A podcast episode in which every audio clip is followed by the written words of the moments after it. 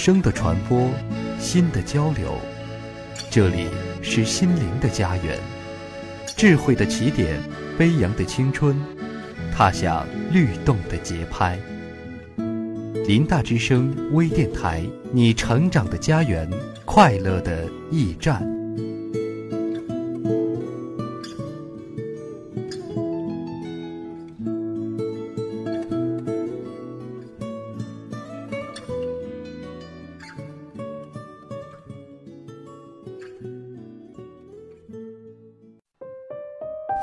故事是一首情诗，踩着点，押着韵；有些故事是一杯色酒，夹着苦，散着香。每一个光影的变换，都是故事的登场。天涯故事，书写初见时的年年岁岁花相似，描摹错过时的。岁岁年年，人不同。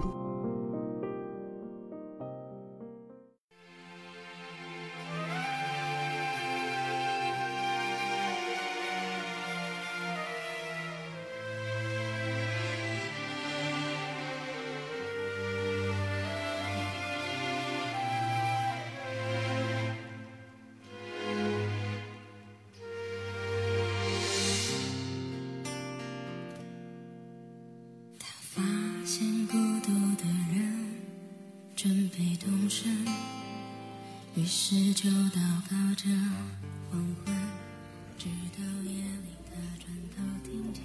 匆匆流年，珍藏了我们多少无边的爱恋；漫漫岁月，铭刻了你我当初真挚的诺言。大家好，我是播音张敏，我是播音李伟。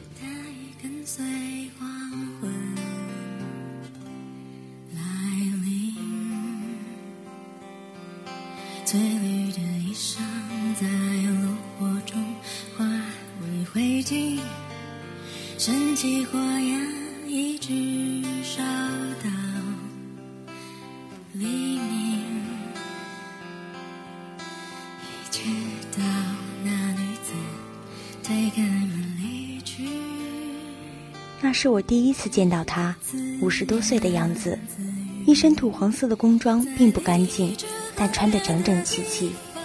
那天我走过去时，他在桌前坐得笔直，双手规规矩矩地放在腿上，眼睛不知道在盯着什么出神，又或者是在思考着什么。总之，在他开口跟我说第一句话之前，我还没搞明白为什么刘护士急匆匆地把我拉过来。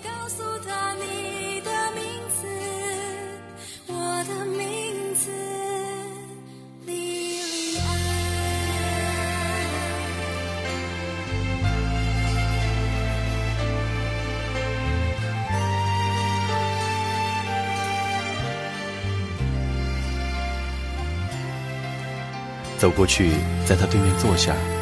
您好，我边微笑着边对他说，可他没听见般的继续注视着某个地方，仿佛真的在思考着什么。我耐着性子又说了一遍，他仍端正地坐在那儿，对我的声音没有任何回应。已经有点恼火的我站起来，隔着桌子在他眼前挥手，直到最后不耐烦地把手拍在他身上。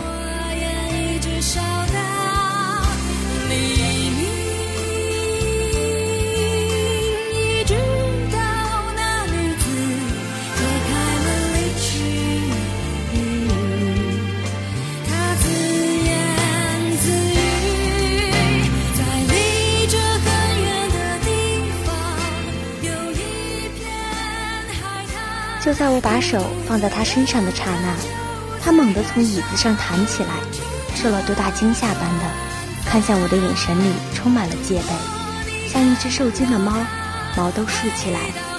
我尽量表现出友好的样子，试图安抚他，可他并没有准备接受我的安抚，不待我开口说话，就已经又坐在椅子上，冷静地跟我说抱歉，一点也没有精神病人该有的样子。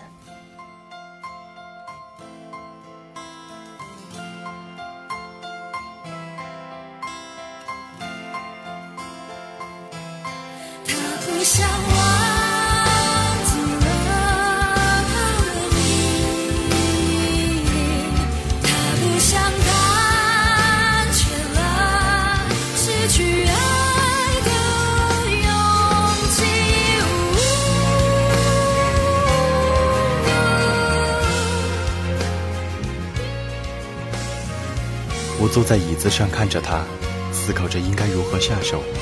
他也看着我，不为所动，又突然靠过来，神秘兮兮地问：“你知道自己是从哪儿来的吗？”我被他脸上神经质的表情吓住了，那是个古怪的笑脸，满是期待，却让人毛骨悚然。看着他，我一下子忘记了现在的情形，竟真的思考起了他那莫名其妙的问题。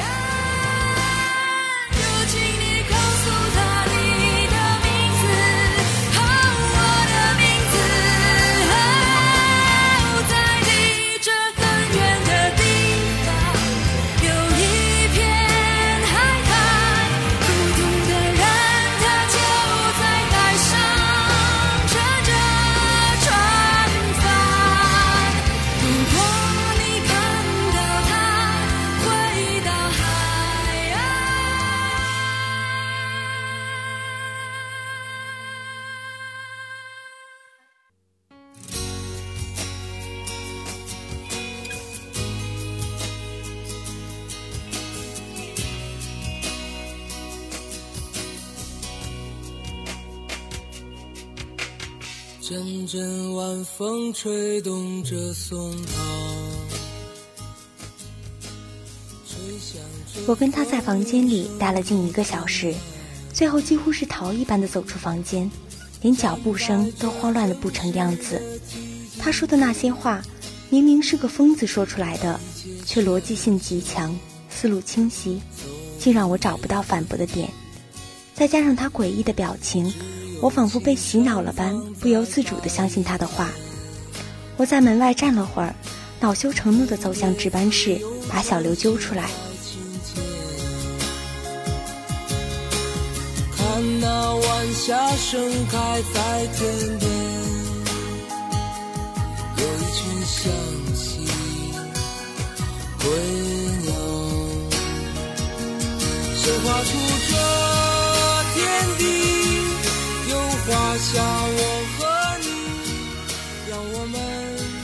小刘告诉我，他是个拾荒者，平时就在大学城那边。不过他每天都只是在外面晃悠半天，剩下的半天，要么溜进大学的图书馆里，要么就是把自己反锁在他在外面租的那间小屋里。他说自己在研究什么平行空间理论，可又有谁会去理会一个老人的风言风语呢？是走在漫长的路上。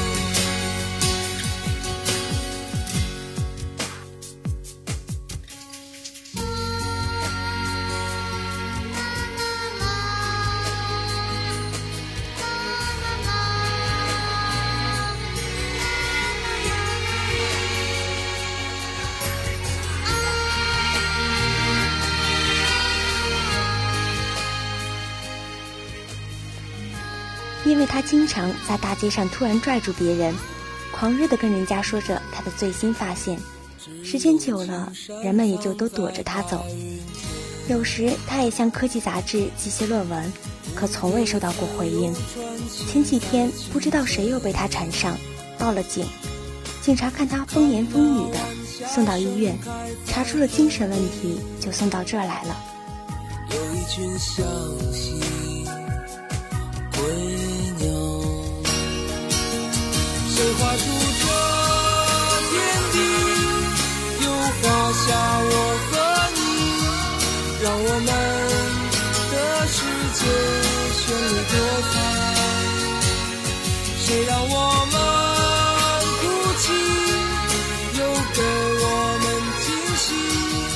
让我们就这样相爱相依。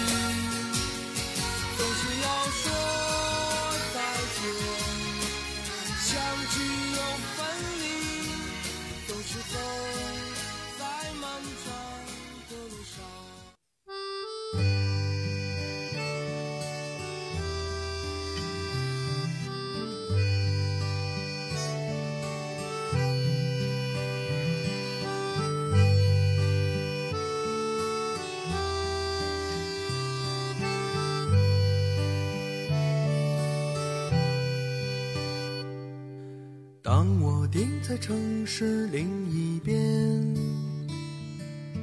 狂野的风涌入脑海里，我用呼吸拥抱这一天。了解了情况，我嘱咐小刘先安排他住院。可我们都明白，在这儿住下来的又有几个是真的接受治疗的？大多也就在这儿自生自灭了。叹了口气，各自回去了。没过几天，夜里我值班，在桌前坐着正昏昏欲睡，外面突然一阵喧闹。不一会儿，小刘慌慌张张地跑进来，前几天那老头跳楼了。我赶紧跑下去，拨开人群看到了他，眼睛紧闭着，周围红白相间的流了一地，我胃里一阵倒腾。穿过卡尔加里路，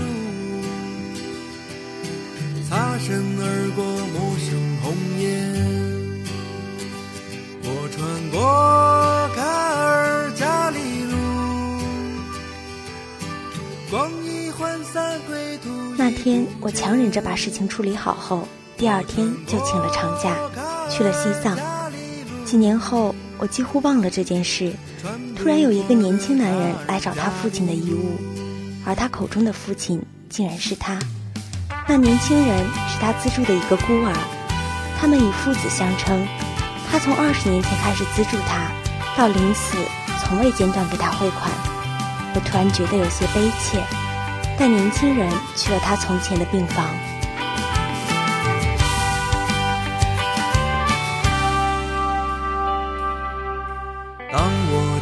城市另一边，狂野的风涌入脑海里，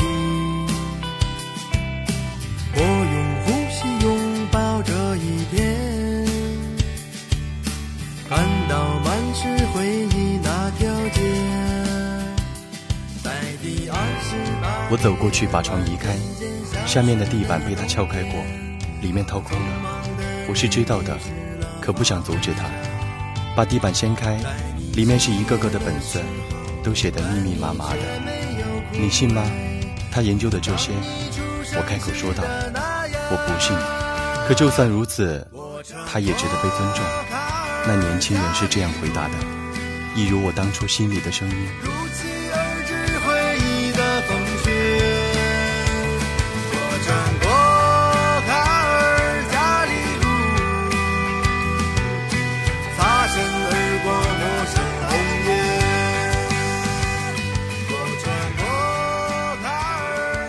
这一期的天涯故事到这里就要和大家说再见了，感谢播音李伟、张敏，编辑吴海霞，导播卢梦瑶，节目监制胡星宇，下周同一时间再见。